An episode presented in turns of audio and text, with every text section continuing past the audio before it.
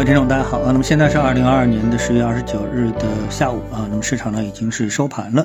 我们看到呢，今天的市场呢走势呢非常的强劲，所有指数呢都是飘红，并且呢是呈现出比较大幅度的上涨。上证指数呢涨了百分之二点三一，深圳成分指数百分之二点四。走的最好的呢就是两个权重股指数的代表啊，上证五零指数和沪深三零零指数，一个涨了百分之四点一六，一个涨了百分之三点零九。那么这显然呢，市场呢是对未来各方面呢是充满了这个。期待。那么大家都知道呢，在今天的下午三点钟呢，有一个会啊。那么这个会呢，大家的期待度是非常高的。那希望这个会呢，能够给市场既是上涨之前的一个预期啊，也是上涨之后的一个推手。那么希望呢，能够对市场呢，能够产生进一步的一个推涨。那关于这一点到底最后怎么样？那么我们等会儿再来研究。我们呢，主要先看一下啊，今天市场上涨是怎么来呼应投资者对这个整个市场上涨的一个逻辑。逻辑应该说是非常的清楚。那么总之呢，就把目前整体上当成是一个利好。至于怎么样一个利好？大大家可以自己来理解。总之，先假设啊有这么一个利好。那么在这个利好之下呢，房地产开发、房地产服务呢是大涨，然后呢，旅游、餐饮、保险等板块呢也是上涨啊。另外还有新冠检测，然后大消费等等，那么都是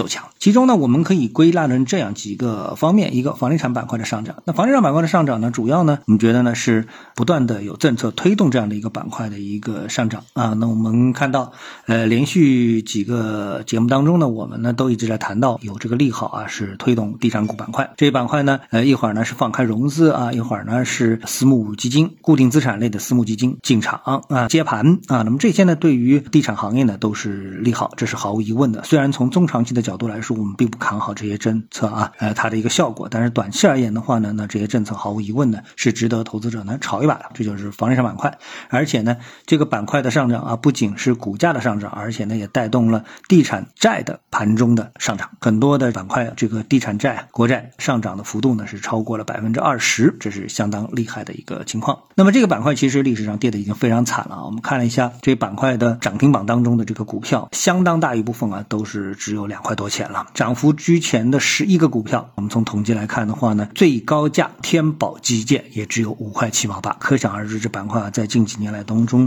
是度过了什么样的悲惨的这个岁月。这是一个板块。那么从这个板块的一个上涨当中呢，其实我们还能得到另外一个信号呢，就是目前的政策啊。这个不仅是放在一些我们大家都关心的这个方面，那另外呢，还放在一个我们这个普通老百姓更关心的方面，就是什么呢？就是经济，也就是把这个注意啊放在经济，就是从房地产板块当中提体现出来的。那么这一点呢，对于市场来说呢，也是一种提振。好，那么接下来还有板块什么呢？就是。这个旅游餐饮，那大家想想，这个利好的背后当然是涉及到旅游餐饮啊，不仅是昨天市场的上涨，这个旅游餐饮是涨幅居前。那今天呢，上涨呢继续是居前，板块涨幅是非常的惊人。我们来看一下这板块啊，景点旅游涨了百分之八点一，房地产开发涨了百分之七点零七，那么酒店及餐饮涨了百分之六点七，可见呢，这个今天对市场的一个推动作用有多么的一个强劲，利好推动。那么由此呢可以看到啊，整个市场呢实际上对之后整个经济的上扬呢已经是注入了非常。大的一个强劲的一个动力，万事俱备，就欠最终利好的一个确认。那么到底最后确认没确认呢？那么大家呢